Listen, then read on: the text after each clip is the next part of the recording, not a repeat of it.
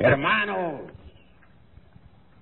ahora más que nunca debemos comprender el cuerpo de doctrina y hace necesario trabajar en forma intensiva con los tres factores de la revolución de la conciencia.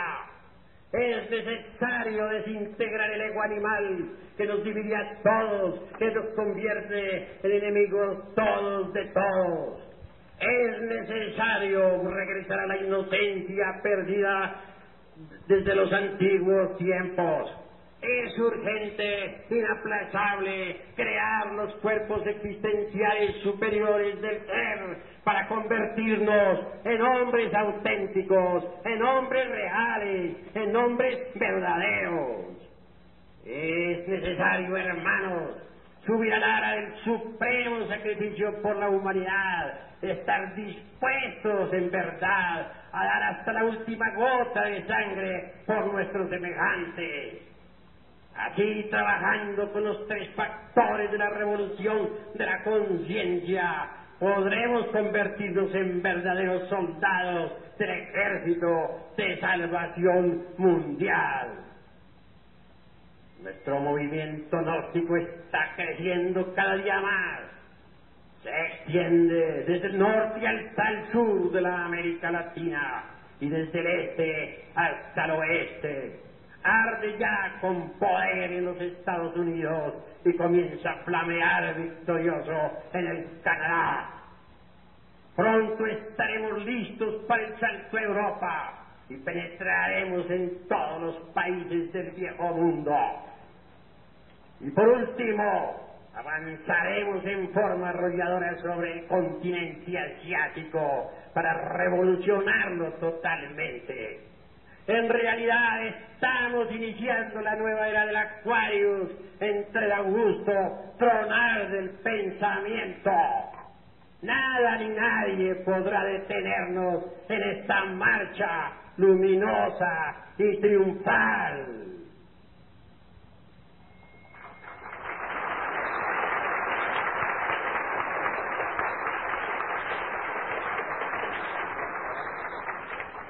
Así como existe el año terrestre, que consta de 365 días con algunos minutos y segundos, así también existe el año sideral. Quiero decirles a ustedes en forma enfática y con entera claridad que nuestro sistema solar viaja alrededor del cinturón zodiacal. Cada viaje de nuestro sistema solar alrededor del zodiaco corresponde a un año sideral, a un año cósmico. Así como en el año terrestre existen las cuatro estaciones, primavera, verano, otoño e invierno, así también existen las cuatro estaciones en el año sideral. Primavera, la edad de oro.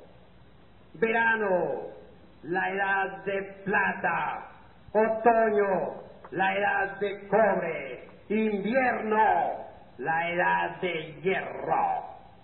Una raza no dura más que lo que, dura un viaje alrededor del, del zodiaco.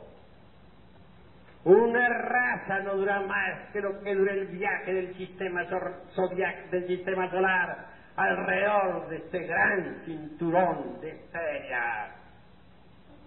Nuestra raza, la raza aria, comenzó después del diluvio universal con el capítulo 6, 6 del Génesis y terminará entre el lago ardiente de fuego y azufre del Apocalipsis de San Juan. El viaje se inició en la era del Aquarius. El viaje concluye en la era del Aquarius. Ya regresó el sistema solar al punto de partida original y ahora vienen las catástrofes mundiales sepa de una vez para siempre que toda esta perversa civilización de víboras será destruida. Babilonia la Grande, la madre de todas las fornicaciones y abominaciones de la tierra, será convertida en cenizas antes de poco. Y de toda esta gran civilización en realidad no quedará más, no quedará ni piedra sobre piedra.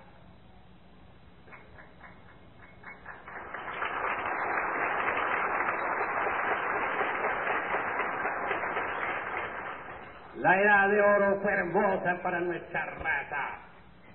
Entonces, en, en las esperias floreció la sabiduría.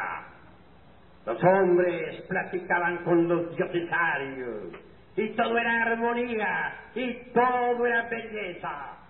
Y en el Tíbet oriental, en la meseta central del Asia, florecieron diversas culturas y antiguos reinos. Aquí, en nuestra querida tierra mexicana, hubo el esplendor de la raza de Anáhuac y de los toltecas artistas y de, muchos, y de muchas otras gentes. En la tierra sagrada de los incas floreció una cultura solar extraordinaria, maravillosa. Los druidas enaltecieron a la vieja Europa. Los, las gentes que sabían tocar la lira la hacían resonar también entre las sinfonías del universo, porque entonces la lira de Orfeo todavía no había caído sobre el pavimento del templo, hecha pedazos. No existían las fronteras y todo era de todos y cada cual podía comer del árbol del vecino sin temor alguno. Esa era la época de los celtas y de los druidas, la época de Orfeo, la época en que las rismas celestiales del universo florecían al, al borde de los mares y junto a los arroyos cantarines. Vino después la edad de plata, que floreció en el sur de la Asia milenaria y, también en las tierras de Europa y en la antigua Itaca y en las Esperias y en donde quiera que existía la raza humana. Ligeramente palideció el esplendor de la edad de oro mas la luz todavía corría por las venas de este universo, llenando de armonía a todas las criaturas. Y cuando la edad de cobre amaneció en la vida, surgieron civilizaciones como la de Siria, la de Persia, la de los caldeos, la de los egipcios, etcétera Desafortunadamente fue entonces cuando comenzaron las fronteras y las guerras y los odios. Cambises tremendos se lanzaba sobre Egipto y Ciro, rey de Persia, amenazaba con rayos y trenos a la vieja Europa. Esa fue la época en que las esfinges llamaron a los hombres a la concordia esa fue la época grandiosa en que los sacerdotes de Egipto anunciaran con dolor lo que había de acaecer en la edad de hierro. Todavía recordamos las palabras del sacerdote de Sais cuando decía a Solón, Solón, Solón, ¡ay, hijo mío!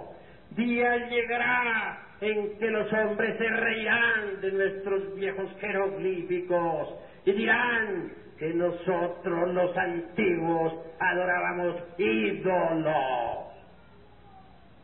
Ahora lo venimos verificando con exactitud. Y cuando de entre las profundidades de la tierra sacamos una pieza arqueológica para ser estudiada, y cuando investigamos en las pirámides de Teotihuacán, y cuando leemos los extraños jeroglíficos de los mayas o de los egipcios, nunca falta alguien que diga que los antiguos adoraban ídolos. Aquí la profecía del sacerdote de Sais se ha cumplido. La edad de cobre tuvo poderosas civilizaciones y también hubo esoterismo, pero ya allí empezó a nacer ese egoísmo violento que, actualmente nos carcome hasta las entrañas. Y posteriormente vino a la tierra esta edad en que nos encontramos, la edad de hierro.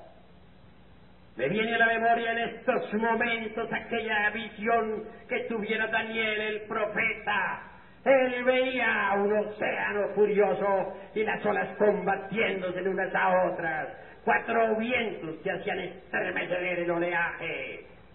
Y vio también surgir del fondo de los mares cuatro bestias.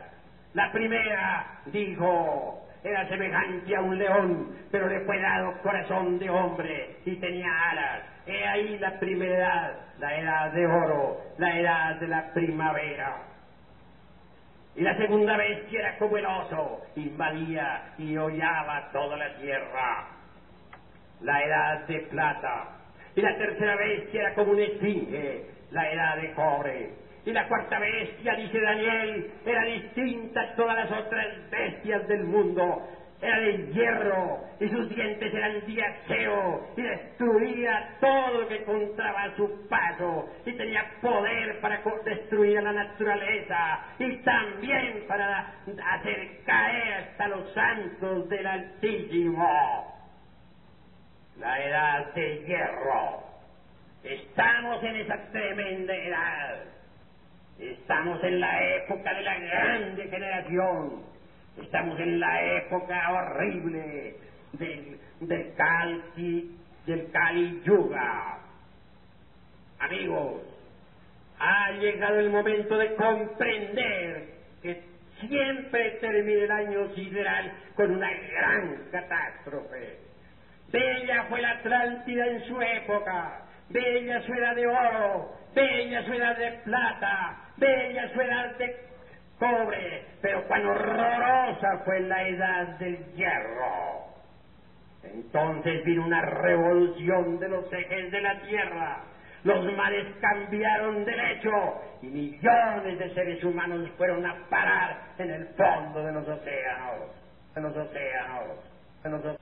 Me viene a la memoria todavía aquel acontecimiento extraordinario en que millones de personas se reunieron en un gigantesco templo atlante. Clamaron llamando a Ramú, gran sacerdote. La tierra se estremecía terriblemente, el fuego estaba en desasosiego, los, los mares furiosos con sus olas tremebundas azotaban la playa. Todo era espantoso. De pronto aparece Ramú. Las gentes gritan diciendo, Ramú, sálvanos. Y Ramú responde, no puedo salvaros, vosotros pereceréis con vuestras mujeres y con vuestros hijos y con vuestros bienes y con vuestros esclavos. Ya os lo dije, que si continuabais por ese camino de degeneración, ese tendría que ser el resultado. Y de las cenizas de vosotros nacerá una nueva civilización, refiriéndose a nosotros, los arios. Y si ellos, refiriéndose a nosotros, continúen con vuestras malas costumbres, hagan lo que vosotros estáis haciendo, vivan como, vosotros estáis viviendo y se degeneren también como vosotros, perecerán en la misma forma. Así está dicho, y ahora se cumplirá esto, cueste lo que cueste. Así que vosotros, todos que estáis reunidos, os estáis preparando para un éxodo. Tendremos que salir de entre el humo y las llamas antes de que sea demasiado tarde. Resplandecer codos amenazadoramente sobre esta raza perversa. Y estén, estén seguros que de estas grandes ciudades como Nueva York, Londres, París, Moscú, no quedará ni siquiera piedra sobre piedra. El ejército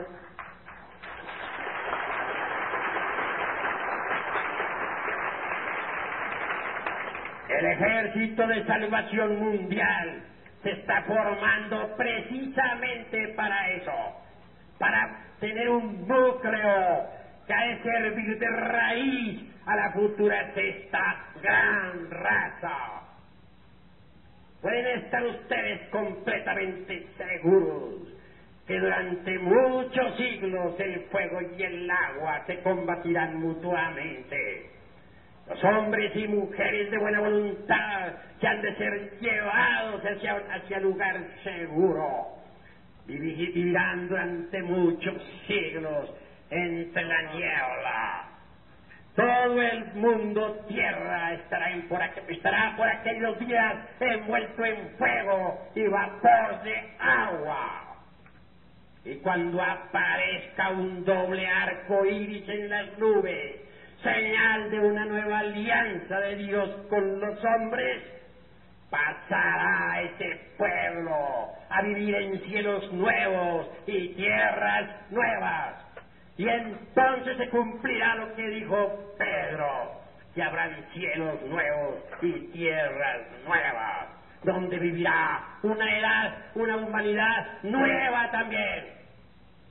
Más en esa en esa nueva tierra del mañana, en esa edad de oro cantada por Virgilio, el poeta de Mantua, no tendrá cuerpo físico ningún sujeto que tenga ego.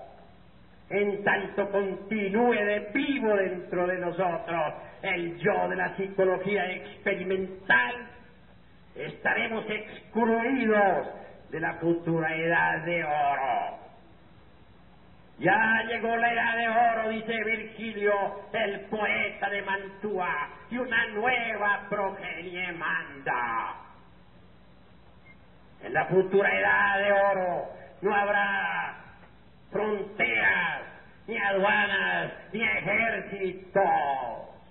En la futura edad de oro tampoco se necesitará el vil dinero en la futura edad de oro solo resonará la lira de la poesía. Entonces los sacerdotes ministrarán a las gentes con armonía y belleza. Se rendirá culto al sol de la medianoche. Se adorará todo lo que es, a todo lo que ha sido y a todo lo que será.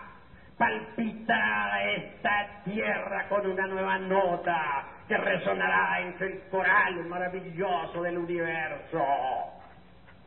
La edad de oro solamente vibrará el amor y la sabiduría y el poder que emana del ser. En la edad de oro no existirá ni lo mío ni lo tuyo, y todo será de todos, y cada cual podrá comer del árbol del vecino sin temor alguno.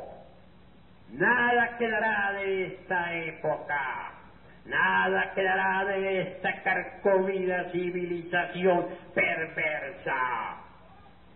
Cuando los hombres de la edad de oro quieran saber algo sobre esta raza tenebrosa, habrán de investigarlo en las memorias de la naturaleza, entre los archivos acásicos del universo. Ahora comprenderán ustedes por qué motivo estamos formando el ejército de salvación mundial. Ahora entenderán ustedes cuál es la causa causal por la cual nosotros estamos trabajando en la formación del movimiento gnóstico internacional.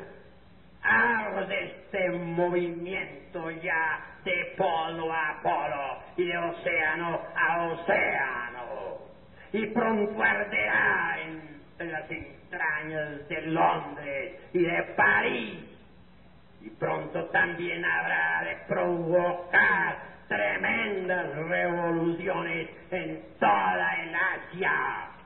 Nadie puede tener esta avalancha extraordinaria del gnosticismo universal. Cuando nosotros investigamos cuidadosamente la piedra del sol, nos quedamos verdaderamente asombrados. Se dice que los hijos del primer sol, es decir, la raza protoplasmática, fueron devorados por los tigres, alusión a los tigres de la sabiduría. Se dice que los hijos del segundo sol, es decir, los hiperbóreos citados por Federico Nietzsche se convirtieron en monos, es decir, degenerados,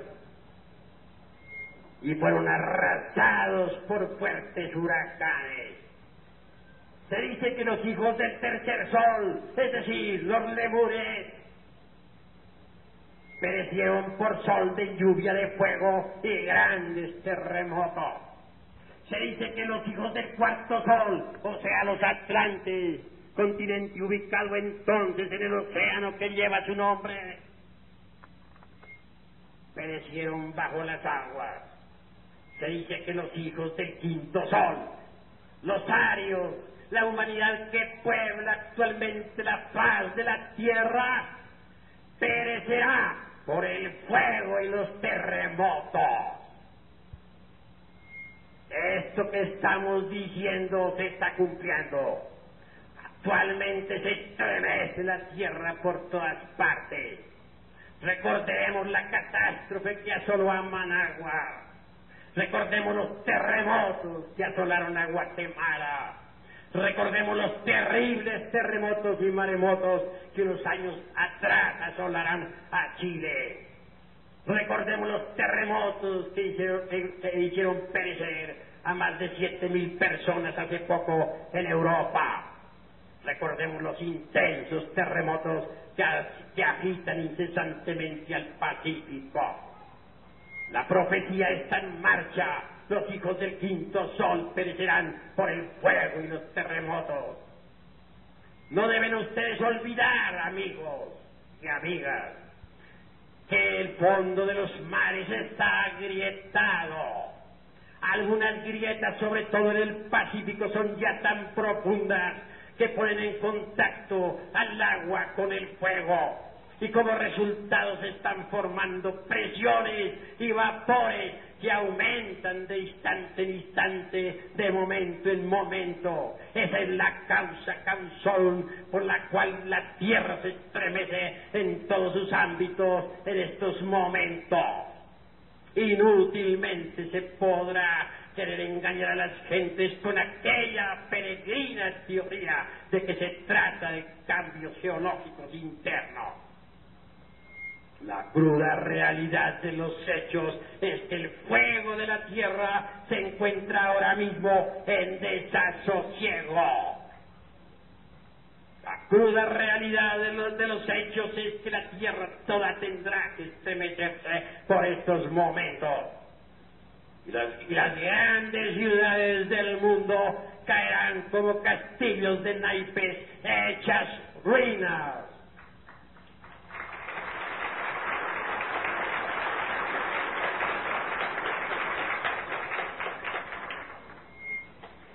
Así que estamos viviendo una época muy especial.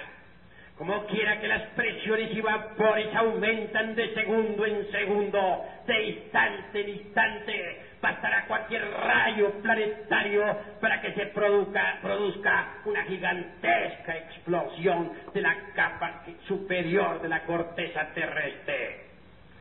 Ciertamente y en nombre de la verdad afirmo en forma enfática en estos momentos de crisis mundial y de bancarrota de todos los principios que estamos sentados todos sobre un barril de pólvora.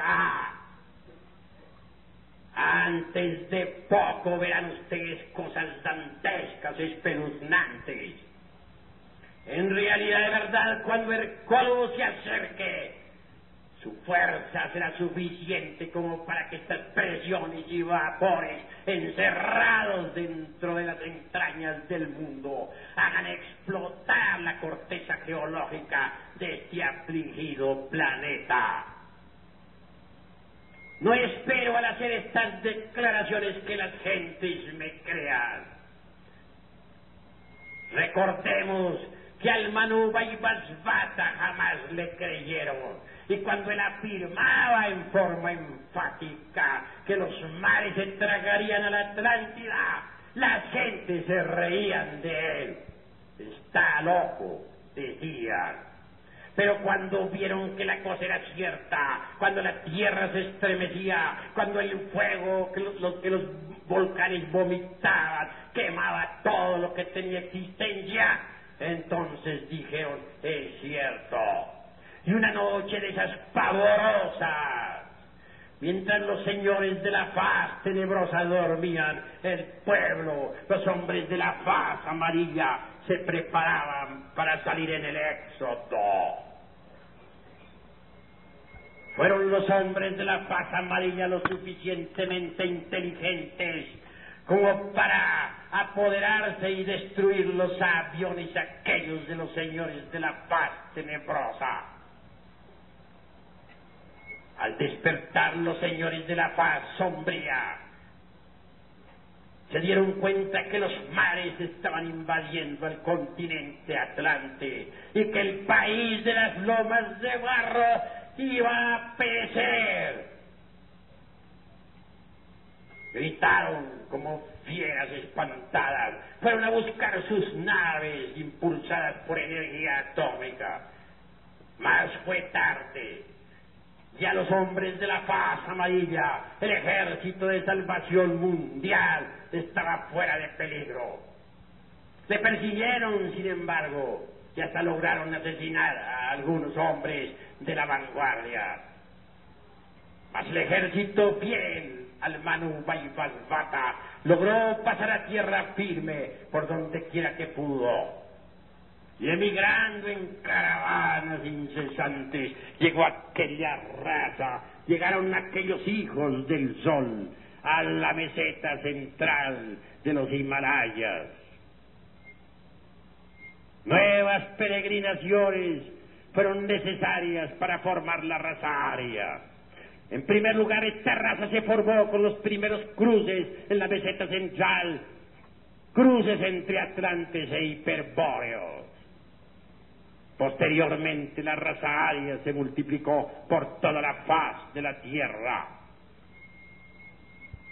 Así también he de decir a ustedes que en estos momentos estoy haciendo lo que el Manu Basbata estuviera haciendo en su época. Estoy anunciando una gran catástrofe. Estoy diciendo que hemos llegado a los tiempos del fin estoy organizando el ejército de salvación mundial y estaré al frente de este ejército para marchar con paso firme y decidido a una nueva tierra de promisión.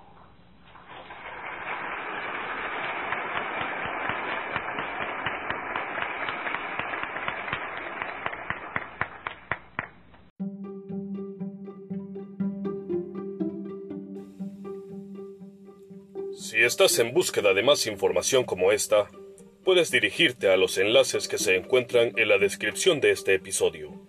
O también puedes escribirnos a nosisparatodos147 gmail.com. Será un gusto ayudarte.